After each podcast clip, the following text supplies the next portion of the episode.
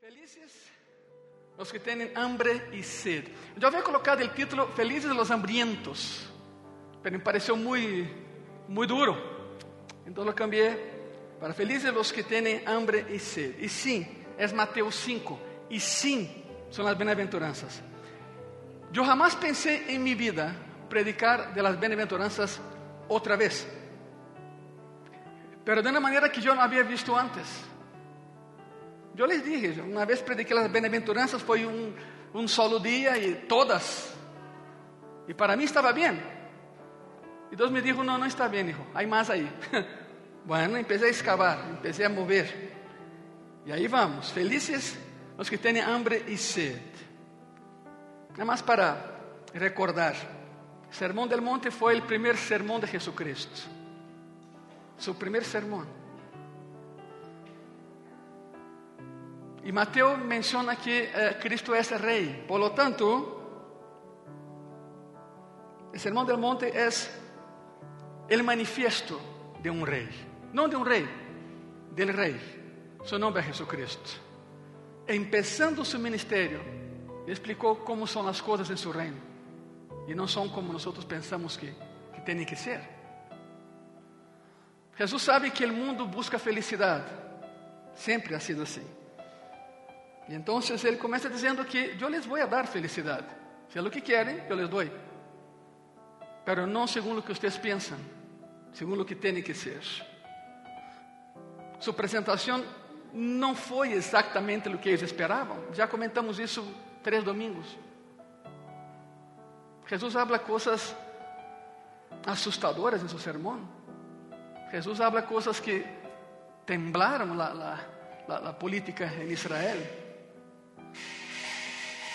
Ele estava oferecendo felicidade de uma maneira que nunca haviam oído em suas vidas. Algo muito raro. E como consequência, isso les fascinou. Mas depois lo odiaram. Primeiro les encantou e depois los desencantou. E dijeron, espera um poquito, ¿es el precio? Não. Pero de início les fascinou. E para quando terminou o sermão, estavam mais que fascinados estavam absolutamente assombrados e confundidos com o que ele havia, havia dito. E então, nosso Senhor Jesus estava oferecendo uma felicidade real, algo que eles não conheciam. Bem-aventurança real. Pero é o tipo de felicidade bem-aventurança que solo viene por ser parte de seu reino. Foi muito enfático Jesucristo. Los que no son cristianos no son felices. Punto. Porque no están dentro de su reino. Y él empieza a hablar de cosas muy difíciles para que ellos pudieran escuchar. Son verdades de su reino. Mateo 5, 6 dice así. Mateo 5, versículo 6. Bienaventurados los que tienen hambre y sed de justicia, porque ellos serán ¿qué? saciados. Pregunta retórica, ¿de qué tienes hambre? ¿De qué tienes sed, iglesia? Não hablo do alimento material. Se tu hambre e se tu sede estão mal enfocados, jamás serás feliz. Porque intentarás llenar lo espiritual com lo material e, terminar, e terminarás mais vazio, mais vazia que antes. Não é malo ter hambre de algo. Por supuesto que aqui não estou falando de comida. O problema é quando o hambre e a sede estão mal enfocados. Te daré três exemplos de um péssimo enfoque. Lúcifer. Ángel de luz. Se não sabias, Lúcifer significa ángel de luz. ¿No? Querubino ungido. Eu não sei tu, mas eu não conozco a nadie chamado Lúcifer, que é do estigma. Claro que eu jamais colocaria isso em meu hijo, não? Não chama Lúcifer? Ah, fantástico. Não há. Pero Lúcifer era, seu nome significa ángel de luz, querubino ungido. Aquele mais cercano ao trono. A máxima criação do Senhor em seu momento. Imagínate o que era isso. Lo mais maravilhoso que Deus havia criado. E Lúcifer empezó a tener una ambición consumidora, un hambre, pero por algo que no tenía que tener hambre. Quería ser como Dios. Tenía hambre de poder, quería ser como Dios. Es más, Lúcifer quería ser Dios. Tan cercano a Él, Deus somos iguales. ¿Sabe otro? Nabucodonosor, rey de Babilonia, el más grande de todos los imperios del mundo en todos los tiempos. Nabucodonosor, que foi um monarca como nenhum outro, antes nem depois de ele. Nabucodonosor, quem governou um domínio imenso sobre a humanidade. Nabucodonosor, o rei mais glorioso da história. E Nabucodonosor também teve hambre, aún sendo rei. ¿De que tuvo hambre Nabucodonosor? Ok. Daniel capítulo 4, versículo 30. Habló el rey y dijo, escute, está subrayado, escute eso. ¿No es esta la gran Babilonia que yo edifiqué para casa real con la fuerza de mi poder y para gloria de mi majestad? Wow. Si Lucifer tuvo hambre de poder, Nabucodonosor tinha hambre por alabanza. Alábeme. Alábeme. Eu sou Deus. Se alabou a si mesmo. E então houve uma reação de parte de nosso Deus. Daniel 4, versículo 31 e 32. Aún estava a palavra na boca del rei, quando vino uma voz del cielo. A ti se te disse, rei Nabucodonosor, el reino ha sido quitado de ti. Y de entre los hombres te arrojarán y con las bestias del campo será tu habitación. Y como bueyes te apacentarán. Literalmente se volvió un animal. Y siete tiempos pasarán sobre ti hasta que reconozcas que el Altísimo tiene el dominio en el reino de los hombres y no lo da, y lo da a quien le quiere. Siete meses, Nabucodonosor como un animal en el pasto. Se encurvou, se colocou em quatro patas, o pelo cresceu. Ah, de todo o que me impressionou do Museu do Louvre, há uma coisa que sim é espeluznante. Está o trono de Nabucodonosor. Seu trono. Os turistas passam por aí porque todos querem ver um quadro que mide 80 por 60, a Mona Lisa. Todos van ahí para ver la Mona Lisa. De hecho, hay, plaquitas en todo el museo señalando la Mona Lisa, la Mona Lisa. Nadie ve lo demás, pero nosotros sí, yo sí. Ahí fuimos. Entonces, entramos a la sala del imperio asirio persa, medo persa, babilónico, y ahí entonces estaba lo que hemos leído, el trono de Nabucodonosor. Y sabe, su trono no trae eh, pies, su trono trae patas. Te acercas ao trono e vê as peçonhas. O rei quedou tão marcado por a experiência que tuvo que mandou fazer esse trono. E hoje está no Museu de Louvre o trono. Me chamou muito a atenção. Estava vendo o trono e miro hacia abaixo e as peçonhas. E havia um em cada sala há um policia. Havia um policia. Eu me acerquei e lhe dije: "É este?" Inmediato me dijo, sí, son sus patas. Después que ofendeu a Deus. Imagínate. A preparação que tem esse policía de la sala babilônica. Eu digo, sim, são as patas. Me perguntou, ¿Usted já leído a Bíblia? Eu disse, sim, Senhor. Então sabe que estou falando? Sim, Senhor. Existo. Deus tem o poder e Deus dá o poder a quem Ele quer dar.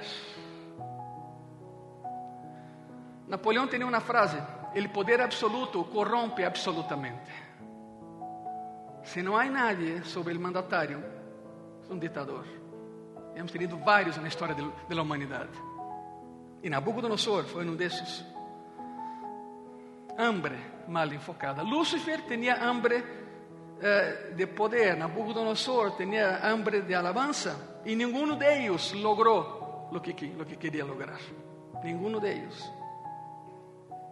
Há uma terceira história Não sabemos seu nome, só sabemos que era um homem rico, que uma vez buscou a Jesucristo para platicar com ele.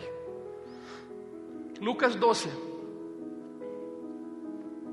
Lucas 12, versículo 17 al 19. E ele pensava dentro de si, dizendo: Que haré? Porque não tenho onde guardar meus frutos. Cristo empieza a falar com esse homem rico e ele dá essa, essa história, ele comenta essa história. Que haré?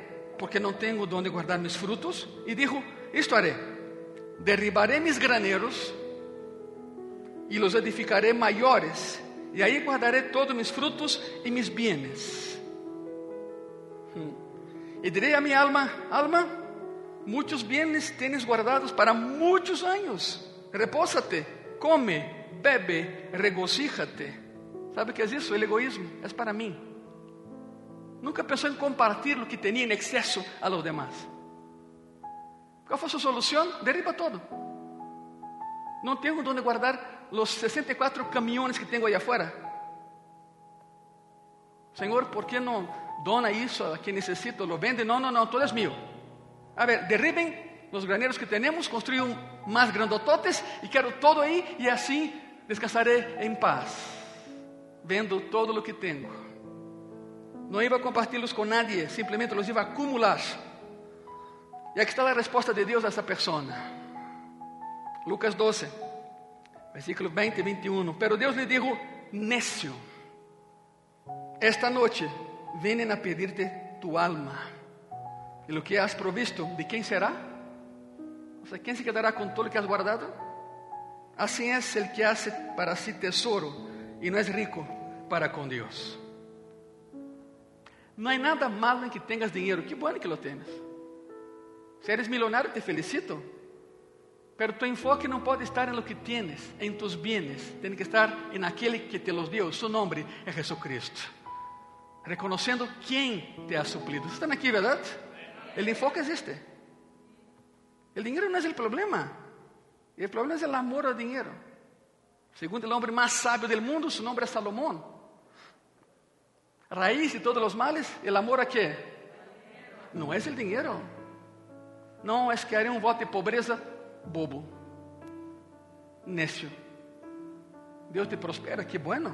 Pero nunca se te olvide de dónde viene la prosperidad que Dios te ha dado. Ven de Dios. Esse homem tinha hambre, pero por possessões. E não queria compartilhar com nadie o que tinha. Igreja, hermanos e hermanas, pessoas que nos veem por internet.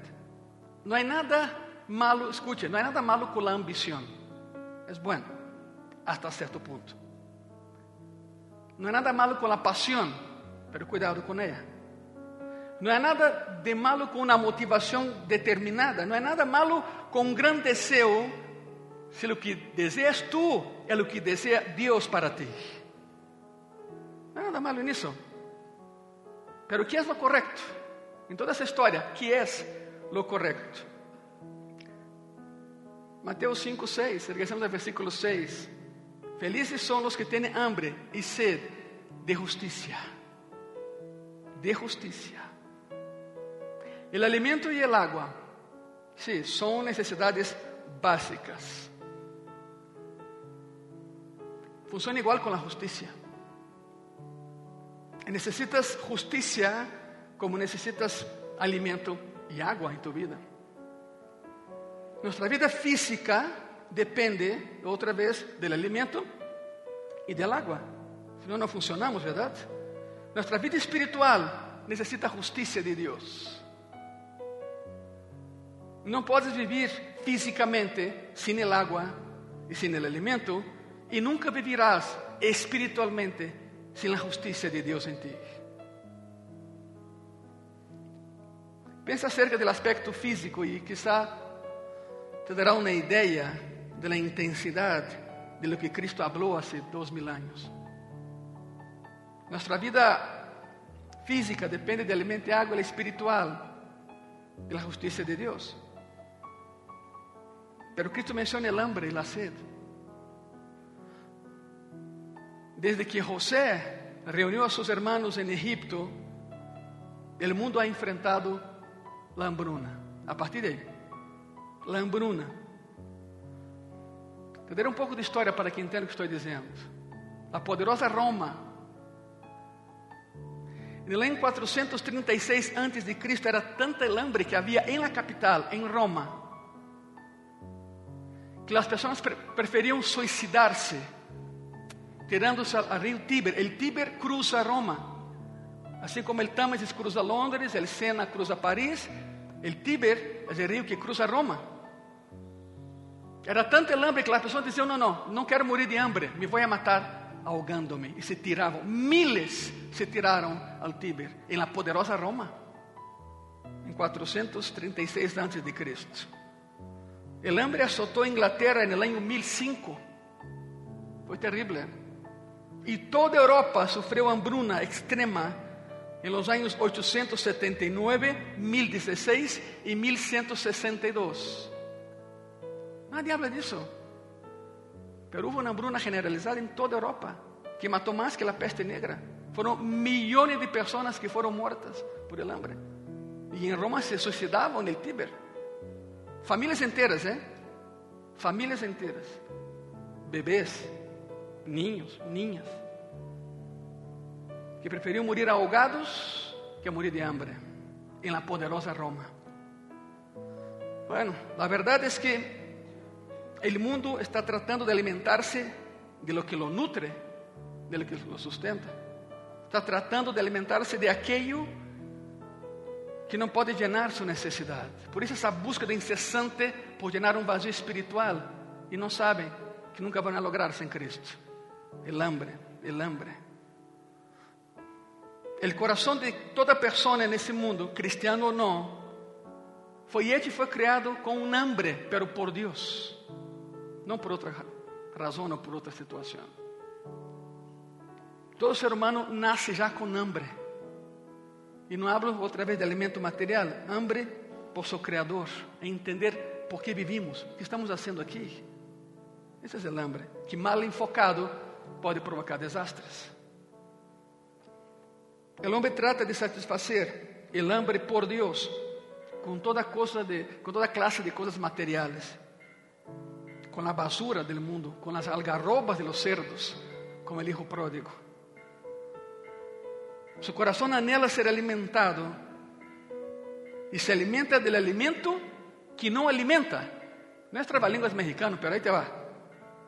El ser humano insiste en alimentarse del alimento que no alimenta el mundo y sus valores. Y regresa más vacío que antes. Jeremías lo expresó de esa manera. Jeremías capítulo 2, de versículo 11 al 13. La palabra dice así. ¿Acaso alguna nación ha cambiado sus dioses aunque ellos no son dioses? Eso es curiosísimo. Miren eso. Sin embargo, mi pueblo, Jeremías hablando, los judíos, mi pueblo ha trocado su gloria por que no aprovecha. Espantaos cielos sobre isto e horrorizaos, desolaos em gran maneira, dijo Jehová, porque dos males ha hecho mi pueblo, me dejaron a mí, fuente de agua viva, e cavaram para si cisternas, cisternas rotas que não retêm água. Mais direto impossível. O homem ha criado religiões para não buscar a Deus. Para não buscar a Deus. Buscar a Deus é fácil. Aí está Cristo, Ele é Deus, búsquenlo. Não há atajos. É direto. Pero não. Ao invés de, de beber a água de la fuente verdadeira, o homem ha intentado fazer cisternas que não retêm a água. Cada vez que se llenam, se vacían, se llenam, se vacían. Em outras palavras, Deus ha hecho al hombre con hambre y sed por él, pero el hombre se rehúsa a venir al pozo de agua viva e se construir para si mesmo cisternas rotas que nem sequer podem contener el agua. Se vaziam muito rápido, por isso o ser humano sempre está vazio, sempre está hambriento, porque não tem a Cristo. Pregúntate a ti mesmo nessa manhã, igreja: ¿de que tenho hambre? ¿De que tienes hambre? Poder, alabanza, posesiones, placer, reconocimiento, títulos, dinheiro, fama. ¿De qué tienes hambre? Porque la respuesta a esta pregunta determinará si eres parte del reino de Dios o no. Pastor, pero soy cristiano y ¿Y? Yo conozco un montón de cristianos que buscan a todo menos a Dios, pero son cristianos, segundo ellos, segundo ellas. ¿De qué tienes hambre? La respuesta a esta pregunta determinará si estás dentro o fuera del reino de Dios. ¿De qué tienes hambre? Aquellos que están en su reino, si tienen hambre, si tienen sed, pero de su justicia. Queremos más de Él en nosotros, no de nosotros en Él. Como siempre, en esas bienaventuranzas siempre hay preguntas. Ahí te va la primera. Primera pregunta. ¿Cómo esta bienaventuranza está encajada con las otras? ¿Cómo sigue el proceso? ¿De qué manera? Es un proceso lógico. Ahora, míreme a mí porque no se va a proyectar. Escuche, escuche bien, por favor. Hablando de las bienaventuranzas anteriores a esta que já hemos estudado. Se has sido quebrantado em seu espírito e estás abrumado por tu própria pecaminosidade e lloras por tu pecado e depois mira hacia arriba e reconhece em humildade a santidade de Deus, não a tuya, a resposta deve ser que sim, tens hambre e sede de la justiça de Deus. É um processo entre as bem-aventuranças. ¿Estão conta disso? Assim Cristo armou seu discurso, sua predicação. Increíble. Una lleva a la otra. Es una escalera, son peldaños hacia Él. Si de verdad entendiste las anteriores, entenderás esta. Si tienes hambre y sed de la justicia de Dios en ti. La segunda pregunta, ¿qué significa tener hambre y tener sed? ¿Qué significa eso? Vivimos en una sociedad en la cual la sed y el hambre son estados temporales. Gracias a Dios, tenemos alimento, tenemos agua. Si tenemos hambre, vamos a refri y comemos algo. Aunque sea la comida guardada desde ayer, pero hay. Siempre he dicho, la mejor invención del mexicano es el recalentado. Yo sé que ese país ha inventado un montón de cosas. Pero para mim, como estrangeiro, é, aqui está ser, não me deixa mentir. Em Brasil não era calentado. Lástima, margaritos allá. Se sirve, se come, se acabou. Amanhã há mais, pero lo de hoje é de hoje. Vivimos em uma sociedade que, onde podemos fazer isso. Temos sede, pois vamos ao água. Temos hambre, pois vamos e comemos algo. La solución a, nuestra, a nuestra sed física está al alcance de la mano. Hermanos y hermanas, es todo. No entendemos ese concepto. Y con el hambre siempre está la posibilidad de mitigarla, de comer algo. La verdad es que no sabemos verdaderamente lo que es tener hambre y tener sed. Verdaderamente. Como muchas personas padecen hoy en día, en algunos países todavía. Les quero contar uma pequena história. Querem uma história, sim ou não? Ela vou contar de toda maneira. Tu não tens como safar-se disso. Ele vai a história. Em 1966 saiu um livro chamado eh, La Última Cruzada. Não tem nada a ver com as cruzadas do século 13 ou 12. Não, não, não. La Última Cruzada, escrito por um major, o major Victor Gilbert. E é sobre a, a liberação britânica de Palestina como os britânicos do século XIX entraram e sacaram de aí a los árabes. Quero comentar mais uma parte e vas a entender por que estou falando isso. Diz assim, e cito o livro, ok? Manejando desde Berseba, uma força combinada de soldados australianos, ingleses e neozelandeses veniam por la parte de atrás pressionando a retirada turca no deserto.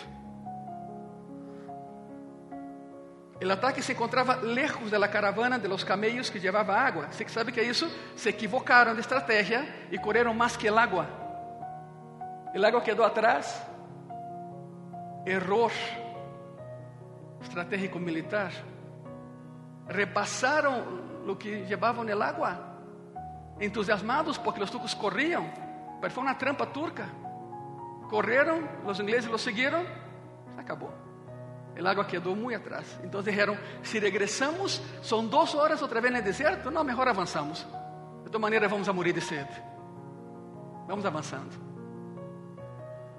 El agua quedó atrás. Las cantimploras estaban vacías. El sol brillaba con crueldad en un cielo en donde las aves de rapiña estaban a espera de los futuros cadáveres, nosotros, dice el mayor. Nuestras cabezas dolían, nuestros ojos estaban rojos ya no veíamos bien. Nuestras lenguas comenzaron a inflamarse, nuestros labios cobraron un tono negro morado y comenzaron a romperse y la sangre escorría en nuestras bocas. Aquellos que se salieron de la columna, de donde estaban ellos, nunca más fueron vistos. Se perdieron en el desierto. Porque hay personas que por espejismos ven agua donde no hay, salen corriendo y se pierden. Y ahí se quedan en el desierto. La columna se esforzó por seguir adelante hasta Siria, hasta norte, hasta Siria, donde había mucha agua. Y si no hubieran podido llegar ahí, cuando cae la noche, miles estariam muertos nesse dia. Miles.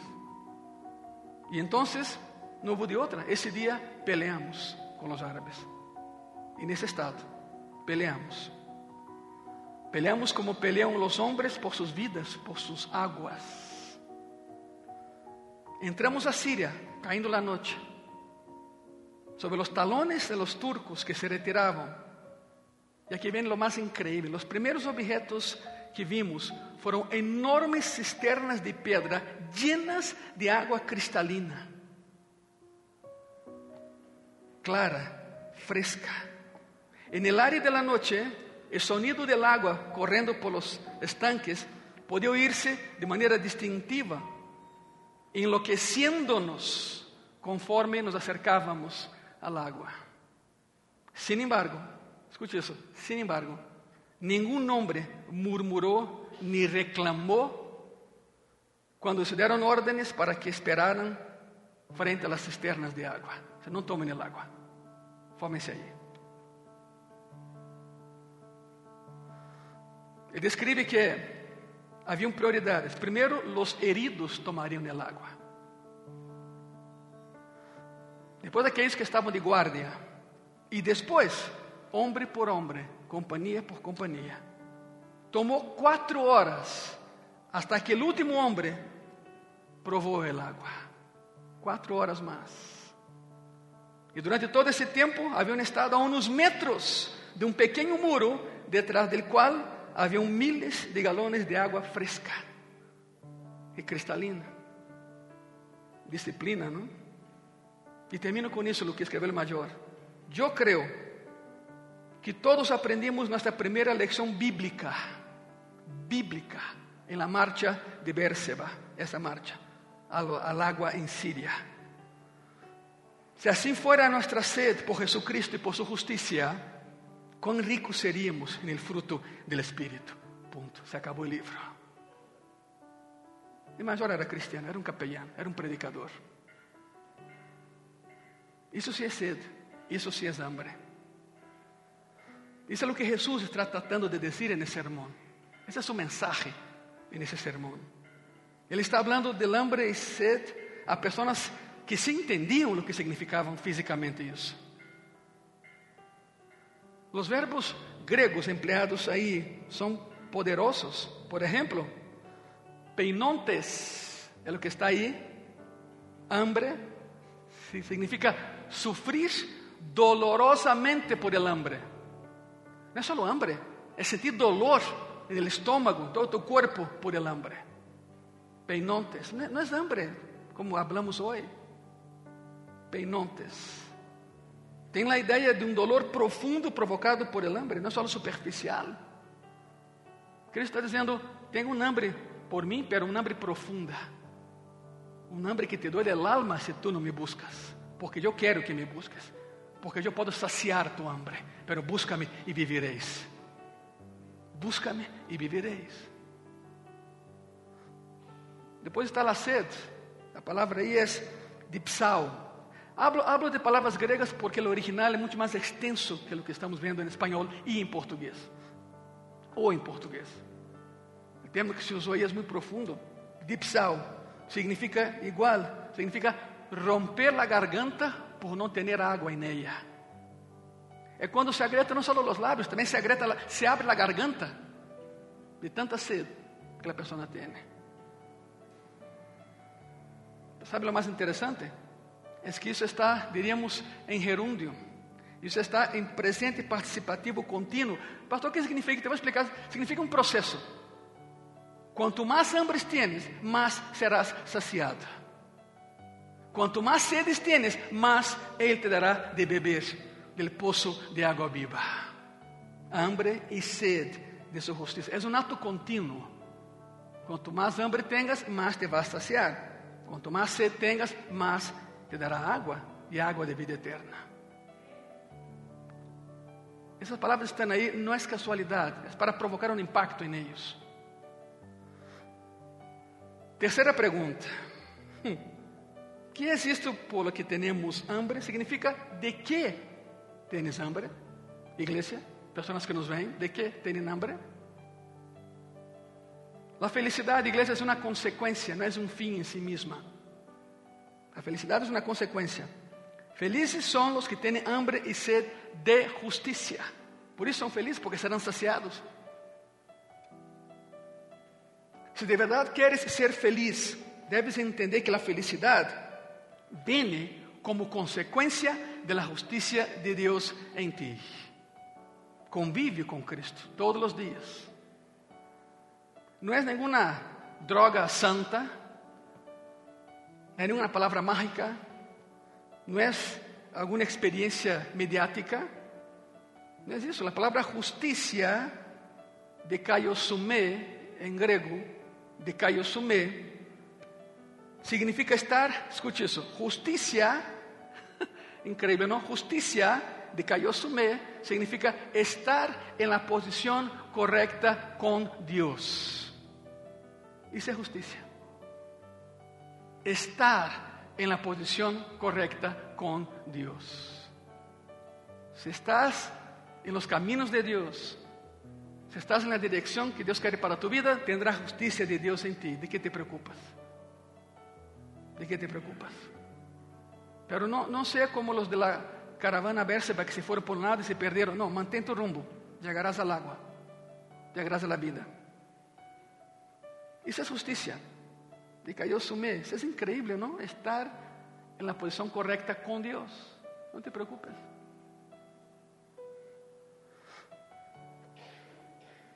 ¿Qué es lo que estoy diciendo después de tanto tiempo, después de todo eso? Simple, iglesia. La única felicidad real en la vida es estar bien con Dios. Lo demás va a fluir. ¿Sabe por qué? Porque tu paz no tiene precio. Tu paz no tiene precio. Isso é todo. Isso apunta a duas coisas: salvação e santificação. Estar em la posição correta com Deus. Salvação e santificação. La primeira es inmediata. Si crees en tu corazón y confesas con tu boca que Cristo es Señor y Salvador, serás salvo. Es de inmediata. Porque no fue obra tuya, fue obra de Él hace dos mil años colgada en una cruz por ti. La salvación es inmediata. La santificación es un proceso diario. Depende de ti. La primera es completamente obra de Dios, salvación. Y la segunda es responsabilidad de nosotros, santificación. Él te ha, Él te ha limpiado, mantente limpio, punto. Es todo. Guárdate, justicia, de que somé, estar en la posición correcta con Dios. Cuando un hombre abandona toda la esperanza de salvarse a sí mismo y abandona toda la esperanza de su propia justicia personal y comienza a tener hambre por una salvación que solo puede venir de las manos de Dios, y entonces conocerás o que é a felicidade. Solo aí. É quando o homem decide, eu não puedo. E Deus diz, pero eu sim, eu se puedo. Solo quando o homem decide salvar-se a si mesmo, solo quando o homem desiste de auto-justificar-se por seus pecados, solo quando o homem deixa de buscar lo externo para suprir lo interno, é quando encontrará a felicidade. Quando eu me converti, depois de 10 anos que oraram por mim, foram 10 anos. Cabeça dura, claro. Judío. que mais? Eu não era Pinóquio, para minha cabeça era assim.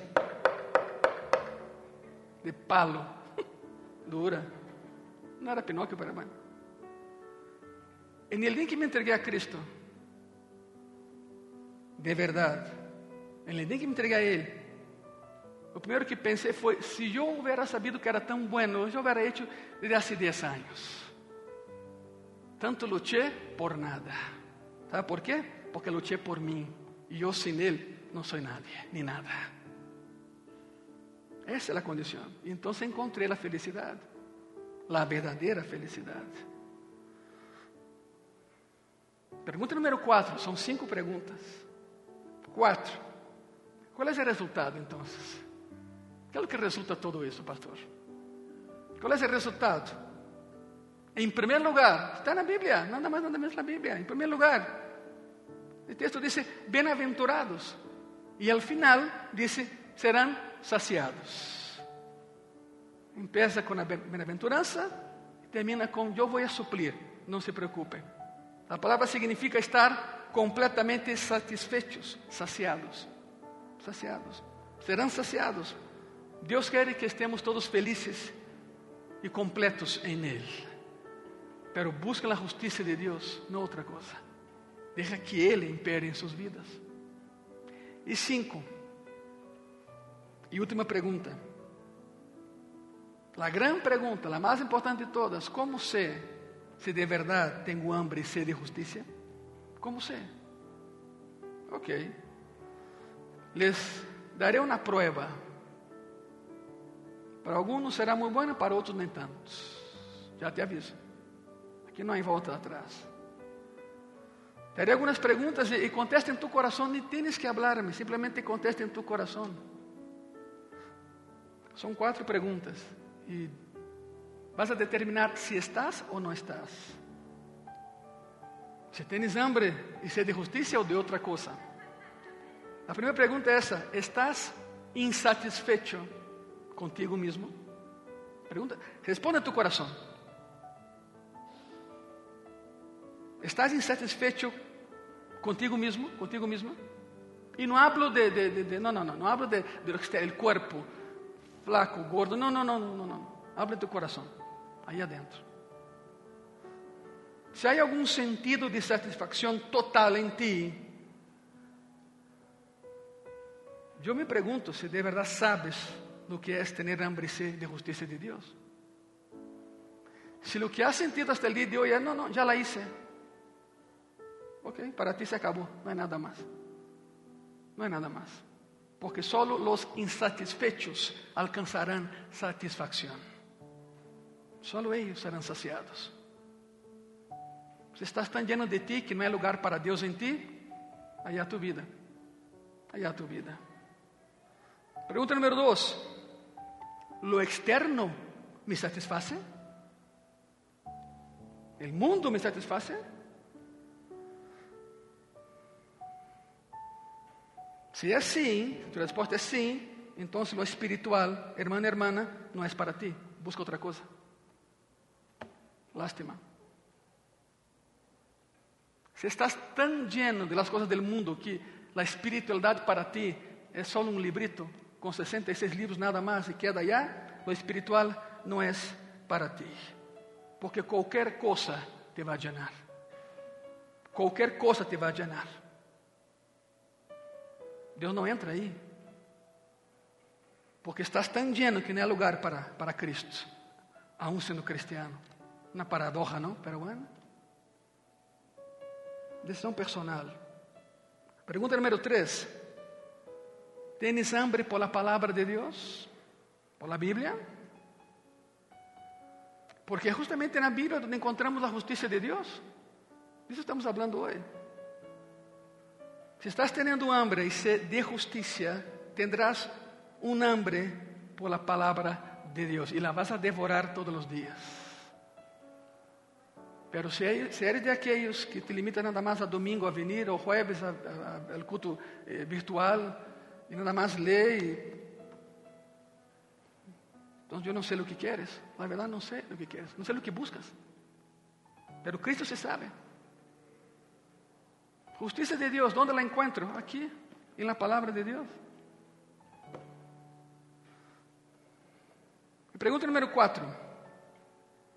¿Tu hambre é incondicional? Termino com isso.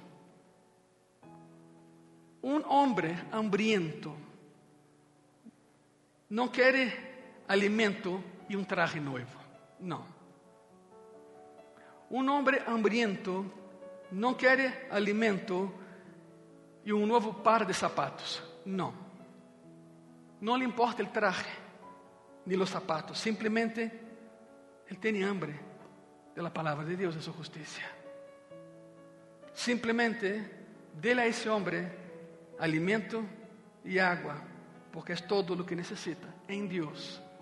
Fora de não há nada.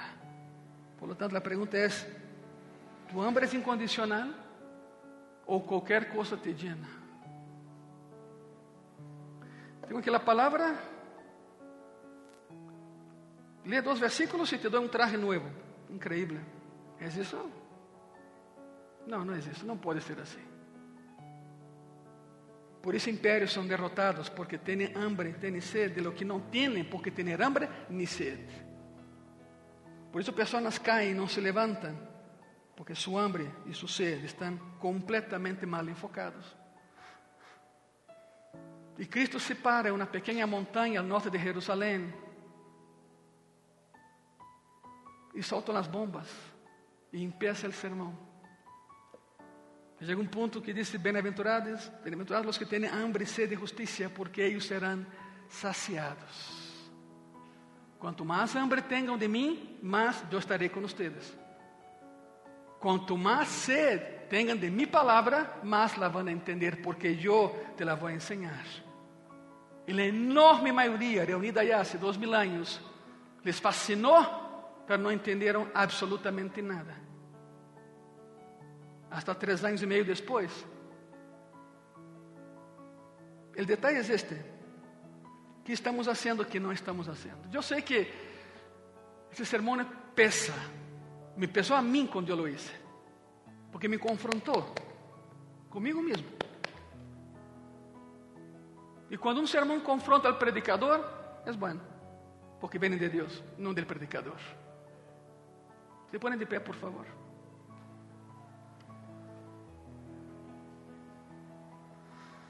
Ya saben, no, no espere que yo, lo, que yo les invite. Si quieren venir adelante, pasen aquí al altar y preséntate ante Jesucristo. Tú sabes lo que tienes que decir, lo que tienes que hablar, tú lo sabes. Quizás digas, pastor, me siento más cómodo aquí, ok, ahí en tu silla, está bien. Si te puedes hincar, híncate ahí, usa tu silla como altar, pero si quieres pasar, adelante. Adelante. Simplemente, sea aquí o sea allá, habla com tu Senhor. Eu sei que há pessoas que não se podem hincar, pois senta-te em tu silla, toma tu lugar, não há problema. Pero ora, ora, como nunca antes em tu vida. Ora, porque a resposta que darás a Deus hoje determinará se estás em seu reino ou não estás em seu reino. Simplesmente habla com Ele. Te he dado las claves para que puedas entender si estás o no estás. Y si no estás, que estés. Espíritu Santo de Dios, maravilloso eres. Porque nos confrontas. Toda confrontação provoca dolor, é lógico. Por isso é uma confrontação. Pero sabe que, Padre, quando esse dolor é resultado de uma confrontação contigo, tu nos sanas. E já não nos duele porque hemos entendido por fin nuestra condición, nuestro estatus espiritual. Aqui estão meus irmãos, Senhor, minhas irmãs, conscientes, todos eles e eu, de que isso é uma coisa muito séria. Muito séria. Se estamos buscando lo inalcançável e lo seguimos haciendo, é tempo de redireccionar nuestra hambre y nuestra sed.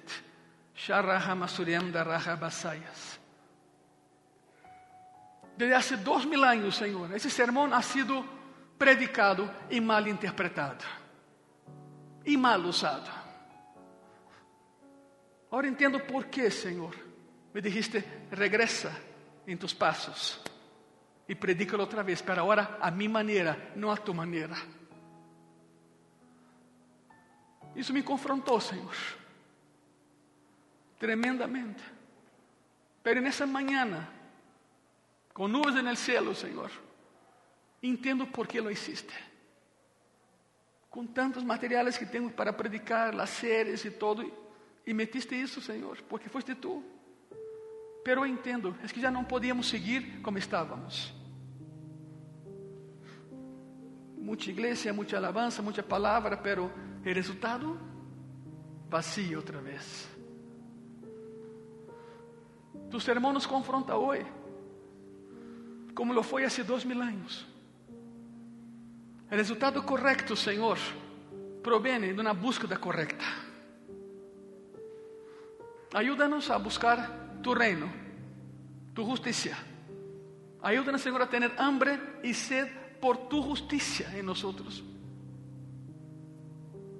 Que nunca nos sintamos autossuficientes, jamás. Porque aqueles que te buscam serão saciados. É tu promessa. Felizes os que têm hambre e sede de justiça, porque eles serão saciados. Lo dijiste, Senhor, e é certo. Tu nos sacias, tu nos llenas. Não havíamos entendido isso até o dia de hoje.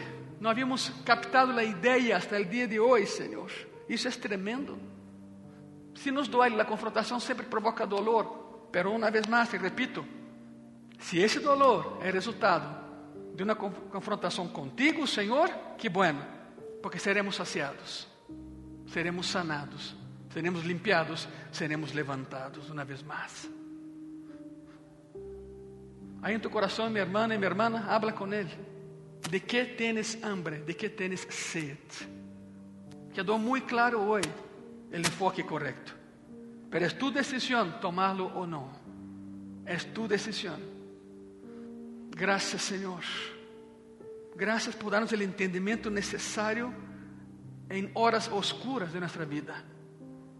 Gracias Señor por hacernos gozar y ser alegres en las horas claras de nuestra vida, Señor.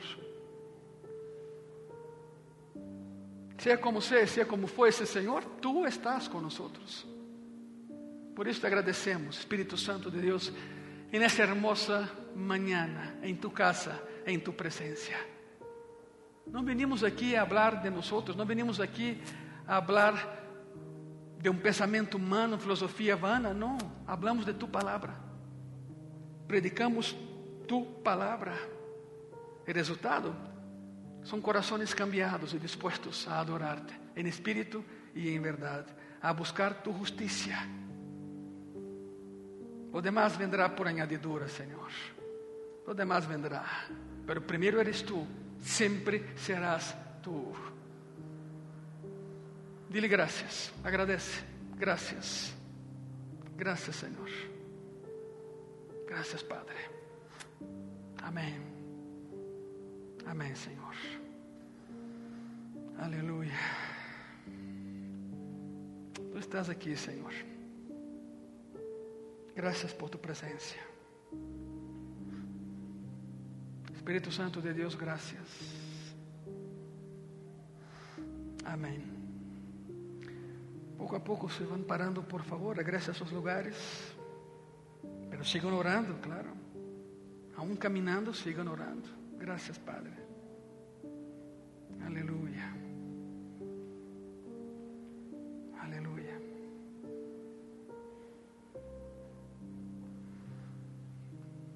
Uma vez que estemos já no lugar, ¿por que não damos um aplauso outra vez a Jesus Cristo?